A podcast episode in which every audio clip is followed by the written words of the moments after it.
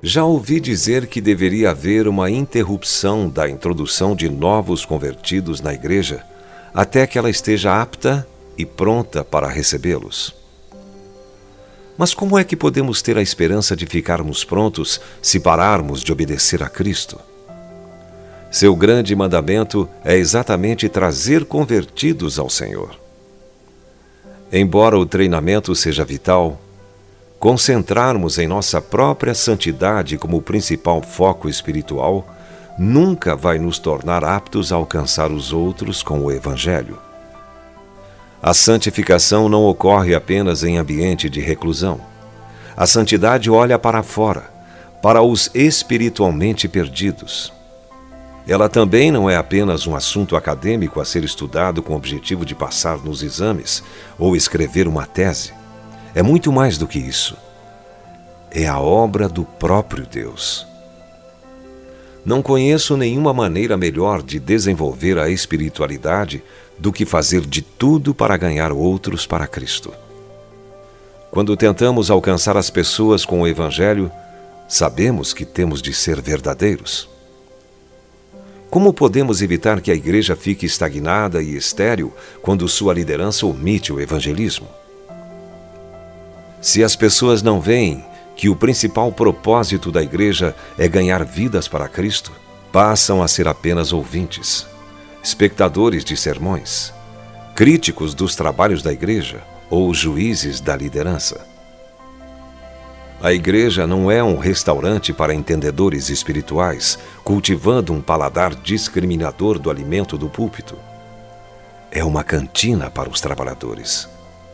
O principal objetivo de cada trabalho da igreja quer seja reunião de oração, estudo bíblico, reuniões de jovens, ensaio do coro ou culto de Santa Ceia, deve ser evangelístico. Por que todos os trabalhos da igreja não são direcionados para as pessoas de fora?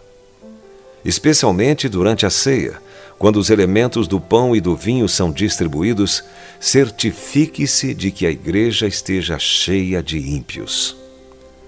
O cálice de vinho tinto é o maior pregador do mundo. É o Evangelho em um copo, uma oportunidade para convidar os pecadores perdidos a aceitarem o sacrifício da cruz. Algumas igrejas não têm o menor interesse em incluir as pessoas de fora. Que desperdício de oportunidade! O precioso sangue de Jesus nos purifica de todo pecado. Se uma igreja tem tentado e fracassado em suas investidas no evangelismo, é hora de uma avaliação séria dos seus esforços. O evangelismo requer o maior empenho.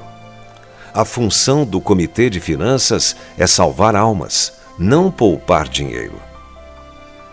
Todo o valor excedente do orçamento deve ir para o verdadeiro negócio da igreja: salvar o mundo. Seja você também um dedicado ganhador de almas.